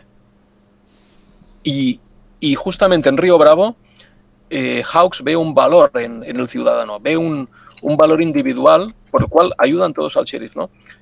Es decir, creo que tratan lo mismo, que, que que cómo actuamos como sociedad ante el abuso, ante un tirano, ante un malvado que pretende eh, pues, eh, in- in- instaurar el miedo, em, socavar la ley, eh, hacer lo que le plazca. ¿Hasta dónde estamos dispuestos a llegar? ¿no? Creo que ambos acuden a esto. Fred Cineman, claro, nos alargaríamos mucho, ¿no? porque esto depende de, por ejemplo, de, con High Noon, que la que apuntaba el señor Dalton, el, el, el- el guionista es Carl Foreman, que fue uno de los blacklisted en, por el macarcismo, por rojo, por comunista, y simplemente, ¿por qué? Porque en una escena de High Noon, eh, Gary Cooper, asqueado de cómo no responde sus cotidianos, tira la estrella al suelo. La, la- la- la estrella, el símbolo de la autoridad, de- del Estado, del, como le quieren llamar, ¿no? En Río Bravo, eh, esto, esto a Hawks no le gustó nada. Y eh, simbólicamente, o no tanto, en Río Bravo, Hawks, vemos que la estrella es algo muy importante, que lo tratan de una manera de comedia, se la lanzan nosotros, pero es muy importante vestir esa estrella, ¿no? Esto es una diferencia elemental, clave, en, muy profundo, ¿eh? más, más allá de que sea una comedia o no, en cuanto a lo que están, ambos están hablando de, cómo reacciona la sociedad ante, ante el abuso, ante, ante una tiranía. Me estoy poniendo muy serio, les dejaré que hagan más bromas. Yo, yo no, no, solo decirle que no, no, como se entere Dean Martin de que hizo otra comedia intentando deshacerse Sí, Pues mire, eh, hay que decir algo para quien le guste de- el cine. intentando deshacerse de Jerry Lewis y no, no, no había manera. De- Dean Martin es uno de nuestros no sé, actores, personajes, hombres favoritos del señor Dines y mío. Sí, sí, sí. Pero en la siguiente película que hizo House, que era una prácticamente una repetición de, de Río Bravo, que es El Dorado, James Caan lo hizo mucho mejor. O como No, no. mínimo, el, Bueno, pero- el personaje era mejor. Pero el personaje James Caan en la siguiente era, era el que sería aquí Colorado, ¿no? Era Ricky Nelson. Mississippi, Mississippi, pero eh, sí, pero, pero apunta un poquito a este, este personaje. Eh, está mucho mejor explicado ahí, yo creo. Es mejor película, Río- eh, El Dorado. Hombre, también tenemos a Robert Mitchum, que si Dean Martin nos gusta como personaje, digamos, popular, Robin- Robert Mitchum pues también está ahí, ahí en, el, en la misma Sí, pero, línea. el gran valor de Robert Mitchum en, en- en esa película es que viste la camisa más bonita de toda la historia del cine. ¿Mm? Ah, pues eso no lo recuerdo, mira. mira. Pues, pues eh, es imperdonable que no lo recuerde. Voy a, voy a ahora a hacer un. eh, voy a entrar en, la- en lo que es la presentación de personajes, eh, porque ahora estaba hablando de Dean Martin y, me ha hecho pensar. Que creo que esto lo hablamos con usted, señor eh, Ben, mucho tiempo, hace mucho tiempo, incluso creo que recordar que fue en un, en un par concreto que nos gusta mucho de Barcelona. En un bar concreto. Sí, sí, creo que tuvimos esta conversación que si hablamos antes de, lo bien que se presentan los personajes en Bajo Cero, al principio, en un momento dado, en, esa primera aproximación a la cárcel, incluso cuando están devolviéndoles la, la- la ropa y las pertenencias, no, cuando están a punto de, de subir al furgón, que están haciendo la revisión, perdón, eh, de cada preso, eh, en esta película es que ese- esa escena de presentación de personajes, al menos de los dos principales, más de- de- de- de- del malvado, son, no sé, dos minutos donde no hay diálogo. Vamos. Y es que es la escena, bajo mi punto de vista, más violenta de la historia del cine. A mí, para mí es uno de los mejores inicios del western junto hasta que llegó su hora, donde no, no, no se emite ni una sola frase de diálogo y, Sí. y, y- y realmente está- entiendes a los personajes y entiendes eh, lo que va a pasar. Pues fíjese, yo me, mm, hasta que yo creo no recuerdo, sin embargo, el- lo, lo vi de pequeño, no, no tan pequeño, ¿eh? y la escena de Río Bravo me quedó impactada, o sea, me- no, la no he olvidado nunca más de cómo me, hasta cierto punto, me... Hay algo muy violento en esa escena, más allá del... no- es muy violento, me, me quedó marcado, o sea, aquello... Todos tenemos escenas de cine que nos han marcado, que dices, ostras, qué, qué trauma o que... Y esa es una. Es, ha apuntado muy bien a usted esta escena. No hay, además es verdad, son no sé cuánto dura, pero no, no hay ni una palabra, ni se necesita. Y es de una dureza tremenda. Eh, hay humillación, hay violencia latente, hay amenaza. Eh, Es, es- es terrible, es terrible. Vemos un personaje destruido. No sé, no, no. Es que no se puede hablar de esta escena, es, es verla y, Es verla, es que incluso esa, esa no, no- creo yo, no, no es muy típico, o al menos es lo que pensé cuando la, la- estaba viendo eh, otra vez, eh, la- cuando la revisioné para el podcast, no es muy típico, creo, hoy en día, eh, que, que te presenten al héroe, al héroe, usted habla de humillación, y a mí es lo que, que- que tienes una doble humillación, tienes la humillación de por que sufre Dean Martin, eh, pero tienes luego la, la- la humillación, te acaban de presentar al héroe, que entra de una manera impactante en escena y que sabes que es un tipo peligroso, pero tienes, de repente, eh, cae al suelo batido justamente por el que acaba de ser humillado. Y, o sea, y también Claro, humillan y- al héroe solo, solo entrar. Sí, pero fíjese que esto, a- además de, esta, de esta, vamos, esta ducha de impresiones inesperadas que, es esta escena, eh, sin, sin una sola palabra nos explica un montón de cosas. Conocemos mucho ya de ambos personajes solo con esto.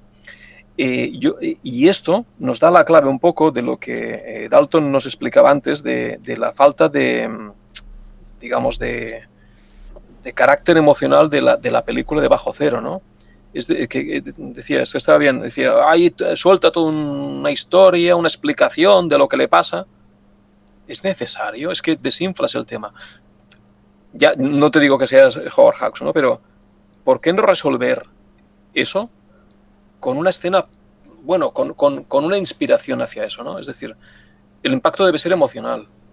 Eh, eh, En esta escena que está usted comentando, no hay ni una palabra y lo entendemos perfectamente y, e impacta, impacta, pero, pero- Bueno, pero es que aparte, perdón, aparte hace otra cosa aquí, aparte de presentar a los personajes, eh, presenta, eh, eh, que es una de las grandes diferencias de Bajo Cero, que eh, es totalmente al contrario el proceso.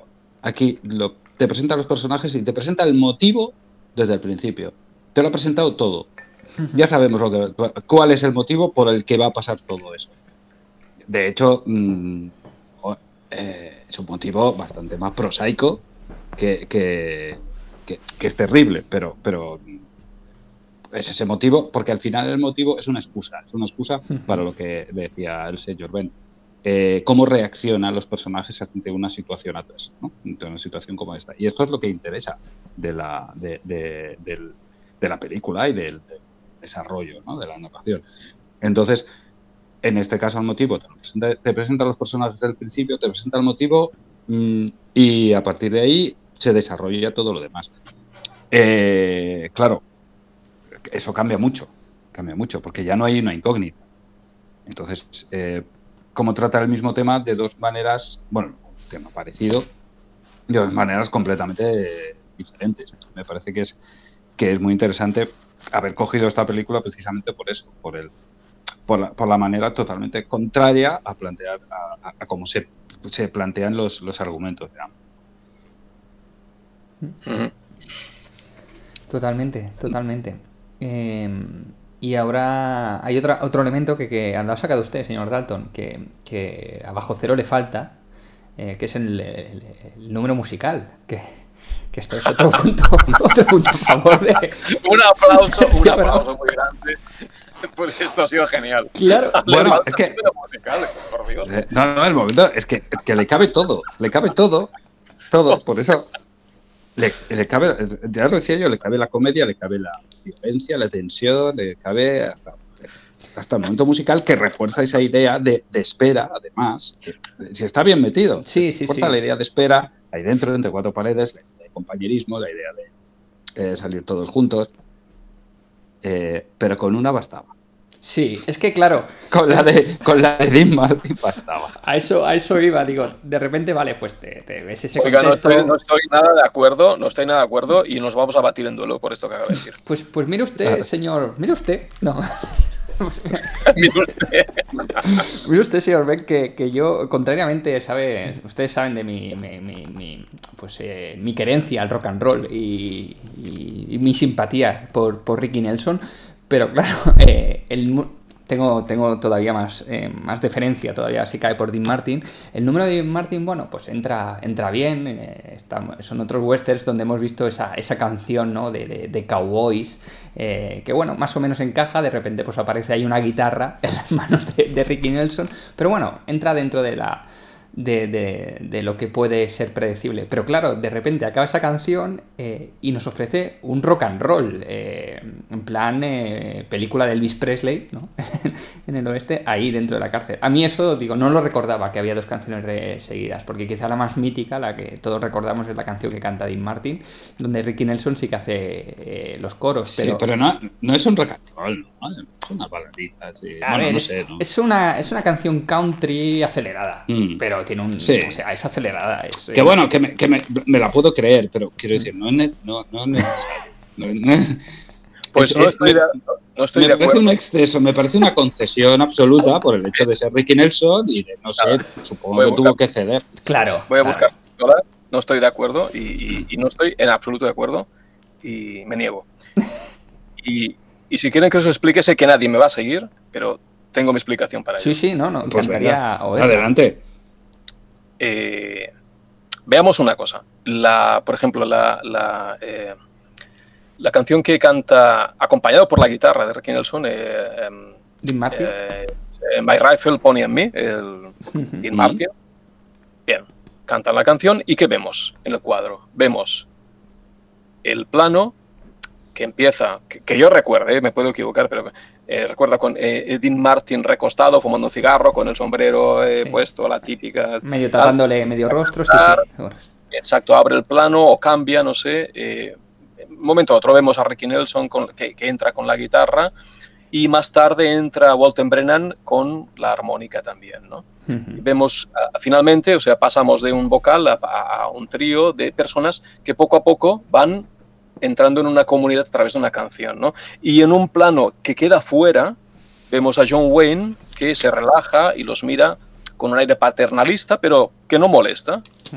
Todo esto, toda esta planificación, a mí me da, eh, pues bueno, que a través de toda esta amistad y demás, es, es como una familia, esta gente es como una familia, ¿no? Y, y esta canción a mí me sirve para, eh, yo creo que House aquí lo que intenta es, bueno, lo que, lo que nos expone es, bueno, pues mirad, esto es como una familia apedazada, no es consanguínea, pero lo son. Eh, hay un aprecio, hay una vinculación y hay una... dependen unos de otros, bien.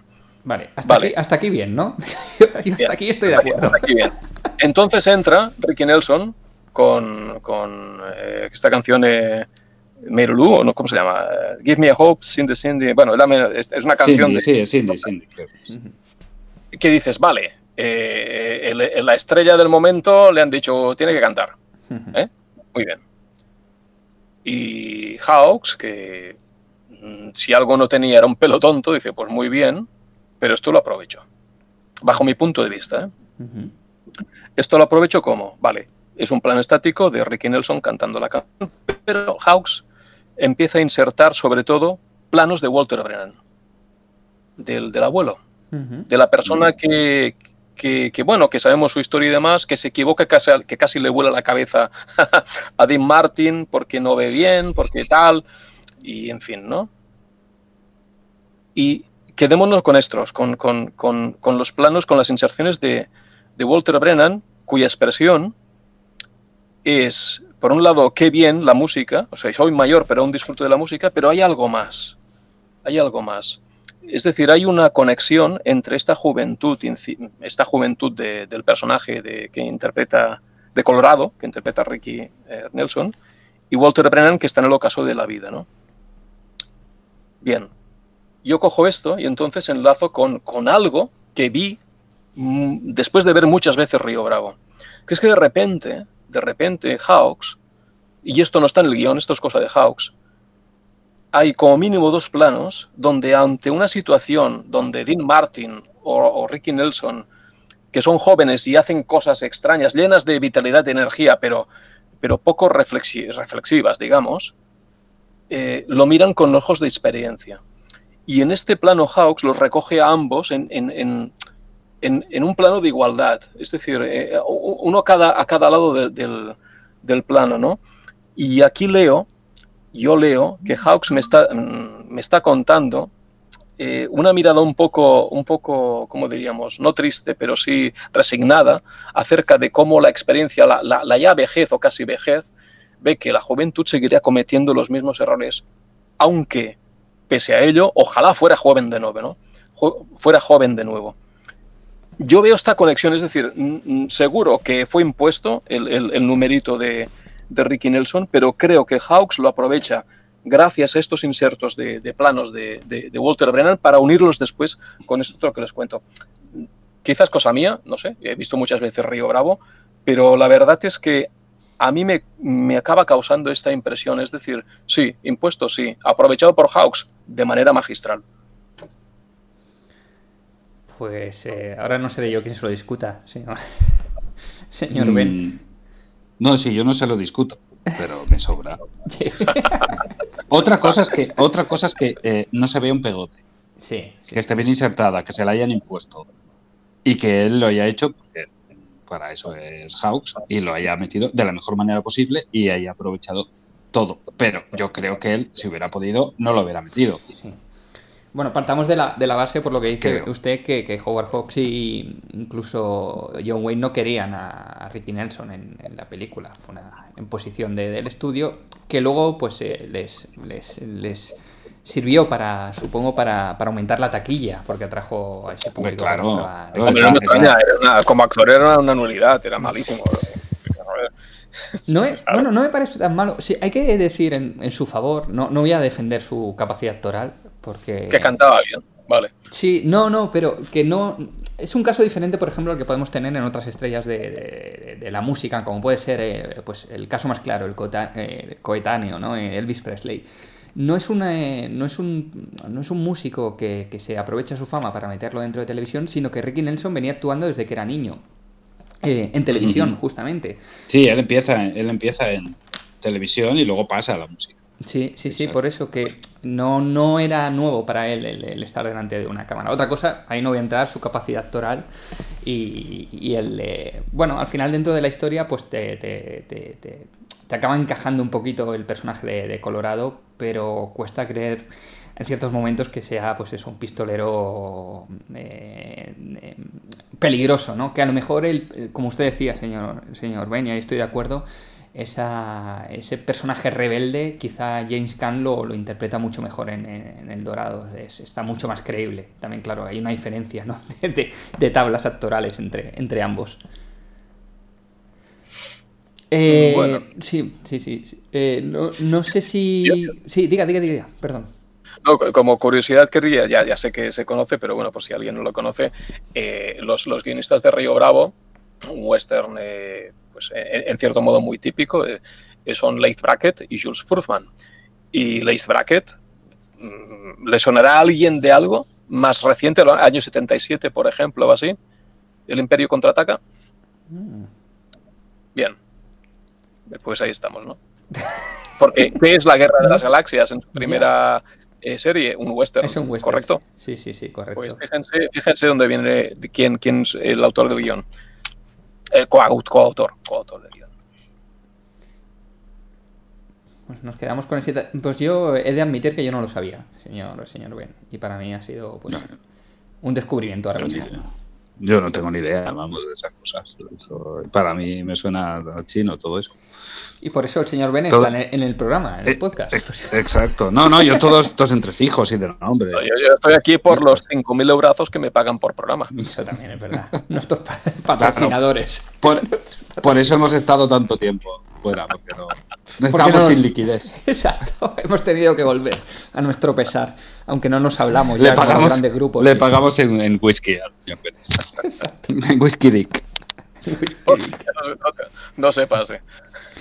Eh, bueno, pues no sé si, si quieren. A, podríamos, eh, como siempre, y más si tenemos Río Bravo eh, delante, podríamos estar aquí mucho más tiempo debatiendo sobre. y hablando de la película, que tampoco es la, la idea de hacer pero no sé si quieren eh, añadir algo más o que crean interesante que la, alguna vinculación que se nos quede con, eh, Bajo Cero o algún, algún otro dato que consideren eh, relevante, señor Dalton. Bueno, no, yo, yo lo que lo que comentaba antes del, de la de, la diferencia de, planteamiento para un tema puede ser un tema como la ley acorralada o esta dicotomía entre entre justicia y ley que se, puede plantear también en ambas películas. Y, la forma ¿no? en que se explicita todo. Y luego también eh, la, forma de afrontarlo, ya sea por, por, voluntad o por necesidad, ¿no? porque en, Río Bravo em, todo, bueno, se, se, afronta de una manera grupal, se afronta de una manera la vista y la, y la convicción y la confianza eh, con los demás. Es uno de los temas centrales, ¿no? Sin embargo, en Bajo Cero es, es, un poco, es un poco Gary Cooper. Es un poco solo ante el peligro por necesidad, no por, voluntad. Entonces también es otra de las diferencias, creo que, que, hay entre las dos películas. Y bueno, lo demás yo creo que ya hemos dicho casi todo. Bueno, todo, todo lo que se puede decir en, así brevemente. Mm. Es, eh, nada, simplemente al decir, eh, al decir usted esta reflexión, es verdad que además, eh, si hay algo que, a mí a nivel personal me gusta de los westerns, es igual que, el, sheriff, el bueno, a hacer las cosas por convicción ¿no? o por profesionalidad, como decían antes. en este caso, el, personaje, el antagonista, el, malvado, que casi es algo circunstancial, porque no, no tiene una gran relevancia. Más allá la... no. Es, no, es la amenaza. Por, lo que yo decía, porque realmente es. es, no, de hecho, el malo malo, no, el, el, malillo, que es el hermano, que es el que claro. El malo malo, creo que tardó una hora en salir. Sí, sí, sí. Eh, porque no es relevante, está, está, está presente a través de, de, bueno, de la a través de, del hermano y, y, a través de la de que se sabe, ¿no? Que, que, está ahí a través de, los diálogos, a través de todas las referencias que hay hacia él, a través de sus, de sus matones en el pueblo. Pues, no, no lo escenifican, es una presencia ahí latente, pero bueno, que, que al final es lo de menos. Al final es una excusa para explicar lo que decía, ¿no? La- las reacciones que se tienen frente a eso. Perdón, perdón. Sí, no, no, liado. y simplemente eh, iba, iba, iba un poco a, a ese, a ese terreno. En eh, la diferencia también con respecto a Bajo Cero, donde hay un momento dado que, que- que al principio el, el enemigo es la amenaza en sí y de repente adquiere forma física. Eh, y hay un, un personaje que sí es el, no sé si llamarlo malvado, pero, eh, pero ese Voldemort eh, es el quien se convierte de repente en la amenaza. Aquí la amenaza no, no, no, no, no acaba de materializarse en esa, en esa persona, sino que el enemigo es todo el rato la, la amenaza de lo que va a suceder. Yo creo que es la gran diferencia, incluso cuando sale ese personaje, el hermano, el, o sea, el, el- el capataz que viene a rescatar a su hermano, que también lo hace porque lo tiene que hacer, no es que tenga un... No, no, no, no le mueve un- un- un- una necesidad de, venganza, sino porque es simplemente su hermano y, lo tiene que sacar de ahí. Eh, incluso el final, la resolución, no es nada épica para el malvado. No tiene un, momento estelar de, de- como puede pasar en los grandes westerns, ¿no? También de tener una muerte eh, pues épica. No, aquí es que no, no es lo que importa realmente, no es el antagonista el que, el que pone en jaque a los, a, a los protagonistas, sino que es la amenaza en sí misma. Es, es lo que quería apuntar, la diferencia también que veo en, es, en ambas, en ambas películas. Señor, señor Ben, ¿alguna reflexión final que nos quiera dejar? Pues sí, eh, dos últimas. Una me la se las voy a evitar. Lo pondré en mi artículo de la web acerca de la identidad, del lugar en el mundo que cada personaje eh, es definida por lo que es, pero esto lo desarrollaré porque sería un rollo ahora. Pero les propongo un, pequeño juego. Mm, Eh, hablábamos de Late Bracket, que es una de las, junto a Jules Furthman, es eh, la guionista de Río Bravo. Él les explica, bueno, antes les, les- como ya sabrán ustedes, Late Bracket también es co-guionista de, de Empire Strikes Again, de, no, de Empire Strikes Back, perdón, de la segunda parte, la segunda eh, película de la primera trilogía de la Guerra de las Galaxias, ¿verdad? Que para muchos, yo incluido, es la mejor. Correcto, esto sí, pues, sí. coincidimos mucha Creo, gente. creo que aquí coincidimos los tres, puede ser. Sí, eh, que si lo vemos claramente tiene patrones de western. Y eh, siguiendo con el juego, ¿no? Leith Brackett es guionista de Río Bravo. También es co-guionista de, del Imperio Contraataca. ¿Quién es el otro guionista del Imperio Contraataca? Bueno, es Lawrence Sí, Kasdan. digo, ¿De acuerdo? ah, ajá, muy bien. Lawrence Kasdan. Eh, ¿De quién es la película? Eh, es decir, ¿quién, quién anda metido? Eh, eh, Lawrence Kasdan, eh, ¿de qué es guionista a su vez? De En busca del arca perdida. Bien. Entre muchísimas cosas que En busca del arca perdida han marcado historia, género, lo que ustedes quieran, uno de ellos, una de esas cosas es los títulos de crédito, ¿verdad? Los recordamos. Sí, sí, sí. Es Spielberg ha, ha- ha reconocido muchas veces que él es un fan de películas de serie B y de no serie B de los años 40, 50, 30, etc. Bien, fíjense de nuevo, fíjense, recuerden esto, est- esta, esta cadena así inventada, pero ahora fíjense de nuevo en los títulos de créditos iniciales de Río Bravo. Y como dice aquel insigne hombre, y aquí lo dejo. Aquí lo dejo. Ostras, pues ahora nos ha dejado un ejercicio. Yo ahora lo voy a volver a revisionar. Eh, Sí, eh, y tanto. Y Sí, tanto. Sí, sí, sí. Interesante.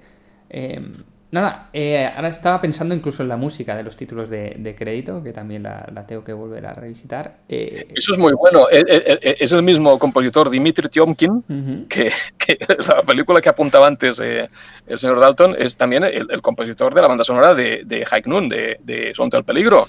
Dos películas que aparentemente son de bofetadas y, y el compositor es el mismo. Es una maravilla. Bueno, porque se adaptaba, se adaptaba a todo. Siempre. Mientras le paguen. Es un profesional. Es el John Wayne de, el John Wayne de la música. Muy bien, es un profesional, sí señor. Ahí está. Exacto. Y como última anécdota musical, que no, no, que a mí digo, eh, me, me gustó mucho el detalle, que no lo recordaba, que en esta película tenemos mucho, muy asociado, eh, mucho asociado y muy asociado, tenemos los que nos gusta el género western, el, eh, la típica frase, ¿no? De están tocando a degüello. Eh, en Río Oh. Bravo tiene, tiene lugar El esa frase. Nos viene así. Sí, sí, sí. Oh. sí. Ese es, eh, Eso es maravilloso. maravilloso. ¿A quién se le ocurriría algo tan cojón, tan estupendo? Sí, sí, es una nada, es una canción reconocible que luego veríamos también en el Álamo, si no me equivoco, que además hacen, hacen mención en, en ello. Con Richard Whitmark, sí señor. Y con eh, y también con John Wayne, como no, ¿no? Sí, pero yo recuerdo a Zumbado de Richard Whitmark.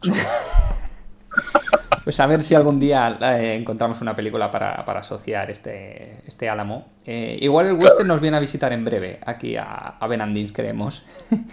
Y- pero bueno, no, es- no es un género en el que nos queramos estancar, ¿eh? simplemente que la, la situación se va a dar a- así. Pero bueno, no desvelaremos nada más. eh, la intención es que estar aquí dentro de, una semana con la nueva doble sesión. Hemos hecho un poquito de spoiler. Vamos a traer western. eh, vosotros mismos podéis hacer vuestras cavilaciones. Si no tenemos nada más que aportar, señor Dalton, señor Ben, eh, pues yo creo que lo podemos ir dejando aquí, que no, no está mal, ¿no? Para, para la, la vuelta de, como ha dicho usted antes, eh, fuera de micro, de la, de la gallina Fénix. de la gallina Fénix. La gallina Félix, exacto. Porque bueno, lo hacemos de nuestras cenizas, pero, pero no sabemos volar. oh, Dios mío. Ni sabemos Dios por qué. mío, no Ni siento sabemos nada. por No, qué no sabemos, no sabemos, no, no podemos. De no podemos volar y no sabemos Damos por qué renacemos, qué motivo, qué, qué tenemos, cuál es Bueno. nuestro leitmotiv. Para, para Ya ello. tenemos logo y tenemos lema. El logo es un pollo quemado y el lema es no siento a las alas. Me las han comido. Bueno, señores, pues eh, señor Ben, un placer, eh, y esta vez eh, más que nunca, porque hacía mucho tiempo que no nos encontrábamos aquí en el, en el club. Eh, señor Ben, un placer pues poder otra vez hablar de cine con usted. Un placer el reencuentro, sí señor. Señor Dalton, lo mismo, lo mismo digo, ha estado muy bien hablar de cine y echarnos unas risas, entre otras cosas. Muy bien, un placer, atajo de granujas. Exacto. Malditos bribones, no, no hemos hecho una introducción al, al uso. Eh, lo vamos a dejar para el siguiente programa. Eh, vayamos buscando un nombre así como que queda muy bien, ¿no? En, en- decir eh, Colorado, Colorado Jim, pero a lo mejor no queda tan chulo decir eh, Palafox García. Pero, bueno, buscarnos un, nombre así de, western para el próximo programa. Nada, lo dejamos aquí que me acabo enrollando como siempre. Eh, intentaremos tener esa continuidad que no hemos tenido hasta, hasta ahora, o sea que sabemos que el crédito es, es cero, pero bueno, nosotros lo, lo decimos. Eh, nos podéis eh, volver a encontrar aquí en iVoox y con un poquito de, bueno, y también en, en, iTunes, en iVoox, Spotify de momento sabemos que no, y con un poquito de suerte nos vais a encontrar en más, más plataformas, pero hasta que no me ponga y lo, y lo haga, no, no voy a decirlo eh, para no pillarme más los dedos de que, ya no me quedan de las veces que me los he pillado. Señores, eh, señoras, pues hasta la, hasta la próxima semana.